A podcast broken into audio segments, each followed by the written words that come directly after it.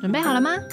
你现在收听的是贴心毛宝的贴心 Podcast，在这里我们不只要聊猫事，还有猫奴酸甜苦辣的人生哲学。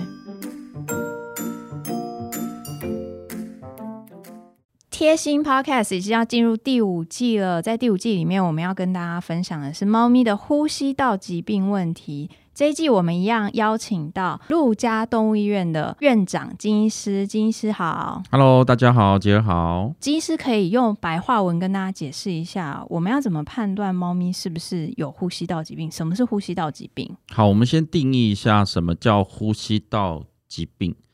那个呼吸道疾病其实简单的来分它的位置，它的 location 的话，我觉得可以把它分成上呼吸道跟下呼吸道。嗯好，那下呼吸道通常就是我们比较不容易看到的位置啊，比如说这个气管啦，哦，或者是支气管，然后甚至到这个小气管，或者是到这个肺脏下方我们看不见的地方，我们就称之为下呼吸道疾病。那上呼吸道其实就是我们可能我们看得见的，也许从猫咪来看就是鼻子，嗯然后我们我们自己也会从这个部分比较容易想象鼻子，嗯鼻子后方就会有这个咽喉。嗯好，哼，那在这一段还没有进到气管之前，我们就称之为上呼吸道。 OK，那所以猫咪如果有呼吸道疾病的时候，通常也会有一些症状，对不对？比较常见的症状是哪一些？我们常会看到的，比喻成人的感冒的话，嗯哼，我们就会发现人的感冒可能会流鼻水，嗯可能会打喷嚏，嗯啊、可能会喉咙痛，嗯啊、哼，肿胀。那嗯当然，我们不会知道猫咪的喉咙有没有肿胀嘛，因为它哦不会，对啊它不会跟我们讲说，啊、嗯我喉咙肿这 样子。有一次娜娜有这样，就是她有一天早上起来声音突然变哔哩，哦，的所声以音那就高度的 怀疑，对，就是他喉说咙啊，肿我胀喉咙肿胀，带带我去看医喵 生。对，通常我们看到喉咙肿这件事情，嗯不那么容易表现在他对我们说啦，可是他会嗯哼不容易吃下东西，哦，所以食欲会对，变会一定差会一定会受 OK 到影响。嗯哼那呃，除了这些症状，这些比较是上呼吸道的症状，我们嗯容易看得到以外，嗯哼有一些是下呼吸道的症状，这比较可怕一点。嗯啊，这就跟我们现在最流行的 COVID-19 是一样的。 OK，我们可能会呼吸困难，嗯哼我们会呼吸急促，因为肺脏受到影响，或者是支气管受到影响，嗯然后我们可能会觉得喘不过气来。嗯，他们的，运动量可能会下降，因为他们发现走几步路就会喘，所以猫咪的呼吸会变很快是不是，呼吸会变很快，或是他们嗯哼不想要那么累的呼吸，他们就干脆不动，活动力会对，降低，他们就坐在那儿，就跟也跟我们前一阵子听到有人说，啊、这个得确诊了以后，他就嗯哦就待在家里哈，嗯他哼他可能还也会发烧，嗯哦，食欲下降，嗯像有些人说他的什么嗅觉、味觉丧失，嗯，那我们也不懂这个猫咪它们会不会有类似的状况，可是我嗯们哼知道是它们对于食物也会没有兴趣。嗯嗯嗯，OK，所以这些症状其实都跟人蛮像的欸，对，就是就是这样子。那那当然，你说长期下来，如果久一点，可能两周，可能三周，你就会发现它体重一定会下降的，嗯哼哼，因为它就吃的量也会变少嘛。很多人会觉得我的猫也不出门，为什么它会有这些症状呢？是这些呼吸道的疾病是怎么发生的？好问题，这个部分呢、我通常一般都会用，也会用人来做举例啊，就是嗯我们都待在家，嗯哎、，结果我还是 确诊，有这种人吗？有啊，一定有啊，可是你你这个你才不叫懂天选之人。对啊，，就说我们我们不知道哪来的病毒的来源啊、如果假设是病 OK 毒感染的嗯话哼哼，我们不知道是哪来的病毒来源，然后它就染病了。我们不知道是哪来的细菌的来源，然后嗯它就它就生病了。其实说实在的，因为大部分我们在台北的猫咪都是宅猫嘛，对，对，不容易出门对，所以其实一定是有三号，一定是有一些会感染的途径。嗯那、呃，当然有一些猫咪，我们有可能会带去美容院去做洗哦澡。嗯，那猫跟猫之间的接触也有可能会让它们容易生病。那如果像有些人有那个带猫咪出门散步的习惯的话，嗯这样也是会有这些几率，就对有这个几率，嗯哼但是其实我们也不用因为这样就动辄得咎嗯嘛。哼哼也就是说，我觉得适当的保持安全距离，然后在空旷的地方，理论上不容易造成这些问嗯题。嗯哼哼，我觉得比较可怕的是有一些比如说像猫餐厅啊，哦，对，然后我们就彼此之间的猫就互相的这个这个认识呃，对交流啊，体交体意跟唾液的交呃唾液的交流啊，对啊，就是你舔我屁股一下，对啊 Oh my 我对 God 对，然后我舔你，我舔你身体一下，嗯哼那那的确我觉得比较容易会让不是原本自己身上的病原菌哈、就比较容易带到自己的身上。嗯哼，所以呃。比较多是猫跟猫之间会互互相感染，对是，不对？所以人跟猫嗯不会，人跟猫不太会，所以我们如果爸妈出门回到家，其实能因为这样带回来的病菌还算有限。除非我们大量的接触流浪动物。所以像金医师，你是不是就是高危险区？我是啊，本来就是兽医师，always 都是高危险。那那你回到家的时候有什么可以预防的方式吗？我在我在医院就会先换一套衣服了，哦，对 OK， 好，然后回到家以后就先那个净身嘛， 怎么晋升可以跟大家分享一下？在门 口先把衣服全部脱光，真不的是假的？没有，回到家就先赶快该该换的衣服换一换啦、哦对啊， OK 该洗的澡洗一洗、啊哦 OK，其实这样就可以对了，对不对？对啊，你我我从当兽医师到现在，也一直不断的有自己有狗狗或猫咪。嗯哼，对啊，那他们也没有因为这样子我是高危险群，所以嗯就有比较容易得到得到传染性疾病。我常在有一些兽医院看到他们都有院猫，我觉得那些院猫应该都是超级赛亚人吧？对，这就是他们他们已经很厉那个害对，就 是有那个超强抗体。超厉害的对欸。但是我我比较好奇一件事情，就是有蛮多人在家里那个玄关是坐在室内。那我们回到家的时候，我们我们会把鞋子脱在那边嘛？我发现有很多猫咪喜欢去磨蹭那些鞋子，增加它们的味道。这样子是不是也会蛮容易引起？那是那是非常好的一个做法，就是增加兽医师的收入的一个做 法，就是呃跳蚤啦、疥藓虫啦，哦对然后这些是属于寄生虫的传染性疾病。嗯哼那那你也不要更别提，比如说一些病毒啦、细菌啦，嗯哈、哼这些都是非常非常好的这个收入的来源，啊对兽医师来说，所以所以 好可怕我我个人比较建议在。这样子的地方，我们可能会先做一些处理，或甚至真的就是把鞋子放在外面。哼但这嗯哼如果居家环境不容易做到，对那就可能就把鞋子放到室内的鞋柜里面吧。我原本想的是，也许我们回到家可以用个消毒，例如说六双锭喷鞋底，然后再把它收起来，感觉上会不会太麻烦？还是不这样做会，有没可有是多此一举的对，感不觉会。可是它到底效果到多少，我对啊们不知道，因为病毒也没嗯。有说说用六双锭就有办法，一定可以把它消灭啊真的吗？我以为六双锭是嗯那你的全世界的病毒都可以消那我灭的们我耶。们 COVID nineteen 也用六双锭也是就好啊，对啊，就是我我觉得那是喷喷心一般安性 的，对哦一般性的清 洁，哦但是 OK 对于对于我们所担心的，我们刚刚有提到的猫瘟病毒啦，或者是呼吸道的一些卡里西病毒啦，嗯哼或者甚至是冠状病毒，嗯嗯，好，啊然后还有疱疹病毒，嗯啊，这些病毒其实基本上我们都就是喷个心安。我在做学生的时候，那时候我们都被要求，就是那个诊疗台不都是不锈钢的桌面嘛，对对然后呃，猫咪或狗狗看完以后，我们就会拿出一个喷枪出来，对啊然。后就用火在那边烤。火哎，没有，你刚刚说的是火，我以为对是对那对，个火喷喷剂，枪、喷枪、喷枪 火，好然后夸就这张样。哗这样子那去是几烧这样。年哪一个年代的事情、我大学啊，就是我我两千年毕业嘛，所以哦，就是哎二金十医五生年年前，轻哎、二十五年，哦已经二十五吗，年了，对啊，已经二十五年 了，二十对我铁板二零二零，烧对对对，就像铁板烧，就炙烧炙烧鲑鱼、炙烧尾鱼这样好子，好笑哦、然后就在那边烤烤那个烤那个东西，后来就发现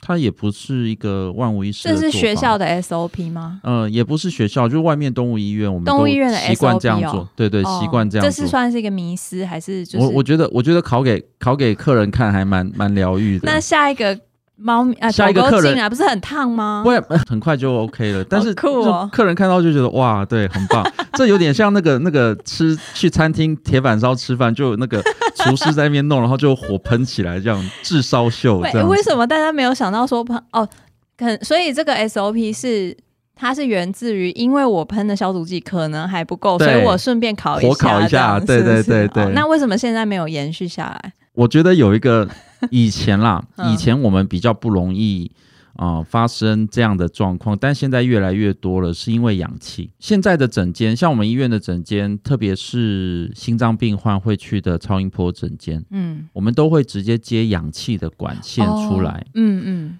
心脏病的猫咪或狗狗，它们在做心脏超音波的时候，我们会顺便给它吸氧气， OK，氧气再喷出来。然后，如果我还加火烤，然后接下来只有一件事情我就心是脏爆快要炸，停掉 了，就是爆炸，就是你看到很多那个什么什么医疗剧里面都会讲这个啊，就是就是他们在吸氧气，然后是有一个白目要点的烟白目的人在点烟，然后就变成大爆炸，其实就是这个。可是以前的动物医院。我们并没有这样子的氧气的供应的方法，我们通常一哦般都是在手术间嗯，哦，然后来做这些事情。所以其实基本上火跟氧气不容易碰在一起。现在目前的整间用这个方法就很可怕、啊，对啊，对啊，就是所以如果我们现在到处都是氧气现。在应该还不看看看不到这种东西，但是如果哪一天我们不小心遇到，可能要检查一下。我不确定，我个人认为在台北市应该看不到了，但是我不确定在其他县市会不会容易我还遇到真的没看过，也许那种就是野外义诊的，可以用这种方式消毒，啊，可以啊，可以感觉啊。好像很不错，就是感觉好喷一喷酷哦。然后我我我自己刚开业的时候也是这样啊，喷一喷，喷一喷这 样，后来觉得好像这这个习惯到底是从哪来的？这 样真的是奇谈呢、对嗯好有趣哦。好，所以我们其实想要预防这些疾病是有这些方法，但是如果今天因为像现在是小猫季，猫奴在路上很容易被猫打劫，就对是对对绑，架，然后又被他们情绪勒索，那我们很容易就把猫咪带回家。万一我真的别无选择要救援猫咪，可是我又不确定它有没有疾病的时候，要怎么样做才是比较正确的做法，可以预防这些问题？我觉得第一步一定是先保护我们家我们自己家里的猫咪。嗯哼，怎么保护呢？第一个，你如果要捡猫，就代表家里不要有猫嘛，哦，对吗？那那好我们 就那个哦啦，就不要录了出局了。 好，怎么可能所以所以没有嘛？可是哎，可是我看到有一只猫嘛，对不对？嗯嗯嗯然后我想要救援它，是，然后我想到吉儿家里没有猫，所以我们就先把猫放在就吉儿先害家。它。嗯，。对，这这我觉得是最最安全的做法嘛，对这是第一个。 OK，第一个找一个没有猫的朋友先帮你收留它，对，就入推它入坑嘛，好，对不对？这这 对绝对是我我认为这绝对是嗯第一步。嗯哼。那可是人生不如意是十有八九嘛对，所以对我们也没有那么多朋友可以一直陷害对，就变到到 最后就害到自己，最后就没朋友。好，最后就没朋友，然后我们就害到自己，然后我就把猫带回来。嗯，所以带回来的话，那你就要想到我家里有猫，对，那我还是要带回来。嗯哼，所以你在带猫回来的时候，你要想到丘巴卡的脸，好，想到这个谁的脸，想想到谁的脸，嗯然后你就想说，他们上次打预防针是什么时候？哦，讲到重点了。好，所以如果我们我们本人就是那一种无法控制自己，的手，对，或者是我们已经被我们已经上瘾了，我们上瘾的人是不会知道自己已经上瘾的。你就看家里有几只猫就知道有没有上瘾这件事 情。对，我可以是帮你做判断，你可以先来预约先 我的门诊，我来帮你判断你有没有上瘾。好笑你发现你是这样的倾向，哦嗯或者是我们喜欢做中途，我觉得这也是另外一种倾嗯向嗯嗯。因为有很很有成就感啊，我觉得，嗯，我我不认为这是个不好的事情，是但我得先想到我们家里有有有这些家人们，对，所以我要先保护他们的安全。我嗯，会我会先保护他们的安全。那第一件事情就是我要先问他们上一次打预防针是什么时候， ，OK，他们最近有没有生病，我手上有没有慢性疾病的猫咪，像是肾猫、嗯像是肿瘤猫、哼，嗯像是艾滋猫，嗯嗯好、哼，像是白血病猫。这些都是免疫力比较差的的，，所以嗯这一些都是我要优先照顾的家人们， OK，所以我才把一个在外面的流浪汉，他得了 COVID-19 确诊，我把他带回家来啊，我觉得这个比喻非常的好，嗯所以我把他带回来。我不是说他们有错，我也不是嗯说流浪猫一定有确诊，对，而是我一定先把它当做是有有状况，嗯哼然后我再来想我的家人怎么可以保保护我家人的安全。嗯哼哼，好，所以我不确定大家目前在猫咪打预防针的施行的计划是怎么样。是，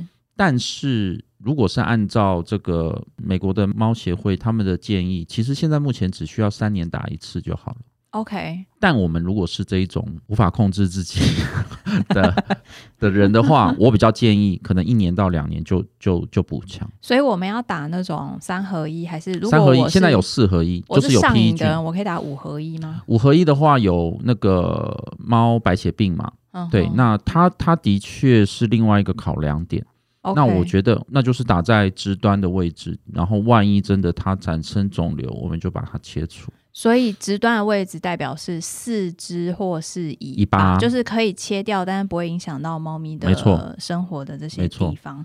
所以总结来说，就是如果你是一个很习惯或者是有需要收容新猫咪的流浪猫咪的人的话，你的猫可能每年打预防针会比较安全好，比对，较安全。那呃，也有一些人是会问我说，那我我不会把猫带回家，我只是在外面喂猫，跟外面的嗯猫玩在一起。 OK，那我觉得那个就相对单纯，因为我们不是带猫回家嘛，嗯哼哼，衣服换一换，手洗一洗，嗯家里的猫咪都保持健康是，然后有固定。打预防针，嗯哼我觉得应该就不至于有太大的问题。你就了不起就缩短嘛，缩短就说三年打一次变成两年打一次。哦，OK，那那你你到到医院来，然后跟医生说，诶，我知道这是三年打一次，但我觉得我自己因为常常接触一些猫咪，我担心，我想嗯要哼缩短，嗯我觉得这就也没有什么太大的问题啊，嗯哼一年打一次，两年打一次，嗯其实也不是太大的问题，但是没有嗯必要在。哦，正常没有接触的情况之下，每年固定打针。所以就是在你收容的风险跟猫咪打预防针可能会长肿瘤的这个风险里面去取一个平衡点，是其实就可以了。没，错，好，让大家有一个参考，看你自己可以分析看看你是属于哪一种人。对，好，那假如说我的猫现在都其实这些状况我都先排除了，然后我决定可以把猫带回家，对，我带回家的时候，我可以怎么处理？因为呃，比较传统的方式是，我们就找个笼子，然后把猫咪放笼子里面，对。这样有办法可以隔离这些、预防这些疾病吗？我觉得空间的隔离比较重要啦，而不是那个接触的限制。嗯，笼子它如果假设我们都，比如说我们现在就是住一个套房，嗯然后我把这个流浪小猫或流浪猫放在角落边，然后放一个空、那个放一个笼子在里面，是但是我整个空间都是在共用的啊、嗯所以我们家里面的猫不会因为这样就不得到一些传染性疾病，特别是呼吸道疾病。呼吸道疾病的这些病菌，它是会就飞沫出嘛来，的，对啊，就飞沫嘛。嗯所以其实我觉得还是空间的隔离，嗯也就是说，如果可以有有门的，有嗯门隔离的，比如说就是家里面有不同的房间，嗯哼那我觉得用房间隔离其实是一个比较好的方法。嗯。所以，我们其实现在大家应该都会比以前更有概念，因为现在有是 COVID 19，大家对知道怎么隔离了，对对对对不，就是按一照人一人一依照室那个一对对一对猫一室，对，一人一室的概念，就是家猫一室，浪猫哎，一室，可对能嗯要一猫一室，对对不然他对们还是会互相他们他传染们互相传染又会是另外一个灾难，哇，好可对怕哦，或者是另外一种对兽医师来讲的这个好 Income 消息，对对， 好，所以大家知道，如果你带猫回家以后，这件事情是一定要先做的。那这样来说，我们是不是每次去处理这个一猫一室的这只浪猫之后，我们一定要还是要先晋升，不啊然就对没有这个效果？没错对不对没错没错 OK，很这重要的真的很麻烦、欸，很重要的概念。嗯，但其实这样子的时间不会太长啦 m a y b e 两周，我们大概就可以观察个观察出一些端倪。 OK，所以如果有呼吸道疾病的猫咪，在两周左右的时间，它就我们一有一些定看得潜到在的疾病对，就会我们一跑定出看来得。到，然后再加上它转换的环境嗯啊、哼，不管它有没有关笼，我个人不那么建议关笼，是因为嗯关笼又是一个很大的 stress 压嘛力，对啊，所我以也是，所以我我在一个房间里面就让它在里头，它它有呃一个 corner 放猫砂，嗯一个 corner 放食物，嗯然后一些玩具，嗯，其实已经很局限了啦。对他们来讲，这样子都已经很局限了嗯。相比以前的那个自由自在的环境来对，说，所以这个时候对他们来讲的压力一定是很大的。对，所以如果在这样的条件之下，一周了，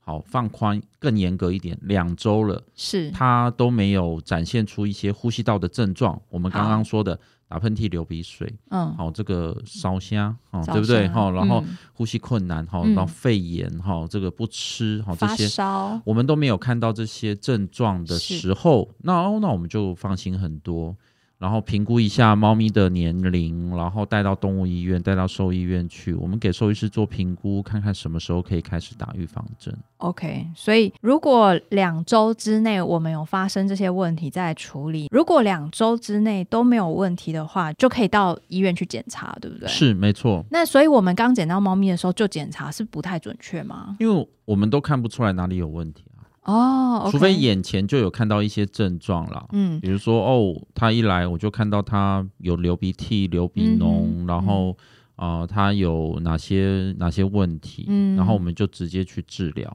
嗯不然从外观来看，一只干干净净的猫咪，我们通常不会因为这样就说它没事。嗯，原因是因为说不定过个三天，它压力很大以后，它就爆发，爆发哦了对，。它就爆发一些疾病出来。 OK，所以你如果看到收留猫咪的时候，它看起来是很正常的话，我们可以先隔离两周，然后再去观察看看有没有什么需要是处理的地方。如果说我们我们在路上看到一只猫，它本来看起来就很惨，嗯，那我们也不用等 两周嘛。对，对啊，我就直接带去兽医院说，哎，我现在养的这只猫或这个小猫，我觉得看起来就是怪怪的了。嗯，那你看起来怪，兽医师一定也会看到哪里怪。对那我们就针对那个部分先去先做处治理疗。 ，OK。但是有可能我碰到的猫咪是，诶，它其实看起来就干干净净的，嗯，然后洗了个澡以后就也就看起来都没事。嗯哼，那我碰过很多这样的猫，嗯然后看起来外观没事就带来，我说它到你家多久？说没有啊，它我刚捡回来，我捡到了，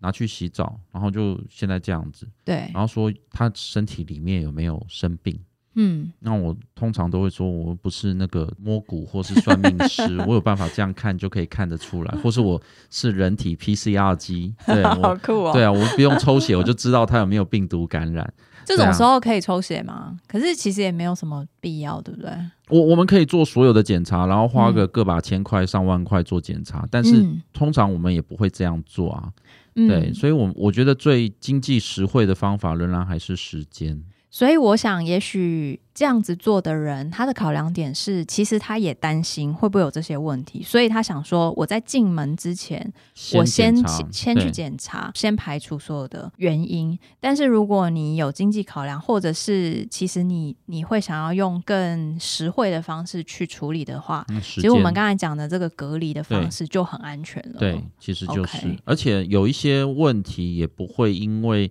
我一开始检查是没事，它就证实是没事嘛。嗯，嗯，现在的 COVID-19 对我们来讲，这个真的增长了很多医疗上的知识。嗯，确实，对啊，就是阴转阳。我昨天做快筛是阴性，对，啊，结果 PCR 是阳性，哦，这快筛品质比较差。是，好，这我我们现在都会被有这样子的一个背景知识了。对哦，所以我们不会以快筛是阴性作为绝对的 final 的标准。虽然现在大家有有另外一套，比如说我们有临床症状，然后快筛是阳性，我们就是几乎可以确诊。对，这的确符合了目前我们在兽医医疗上面疾病的某一些方式。嗯哼，可是同样一只小猫进来，它还没有发病，然后我快筛，然后说是阴性，我们也很难跟它讲说它绝对是没事，因为嗯说不定三天后它就有事。嗯，嗯对，嗯，所以这些我觉得都是需要被考量的因素。那很多人就像刚刚杰儿说的，我担心带猫回去会不会对会不会造成影响，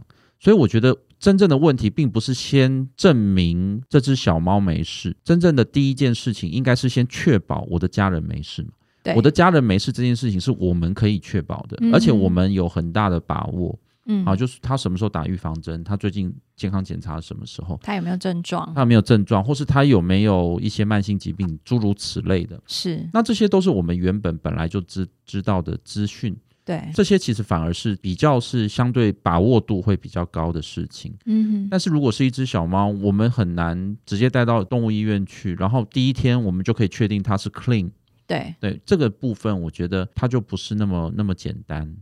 所以其实我觉得还是需要一些技巧、欸，就是应变的技巧，是针对你当下遇到的状况，去现在大家有知识了以后，去选择比较适合你当下的做法。对。如果你身边刚好有人可以推坑，对，那那我觉得你，就我很简觉得单那这了当然是走最好的 一个一个做法。对，那特别是我觉得，可能有一些救援或者是照顾或中途，真的就是因为他身体的状况不好。嗯那如果是这一种的，我们真的就要有一些心理预备。如果我们要带带回家里，那家里面又是有有猫咪的状况。嗯，那那这我觉得就是要先做好心理预备，有个警觉性。是。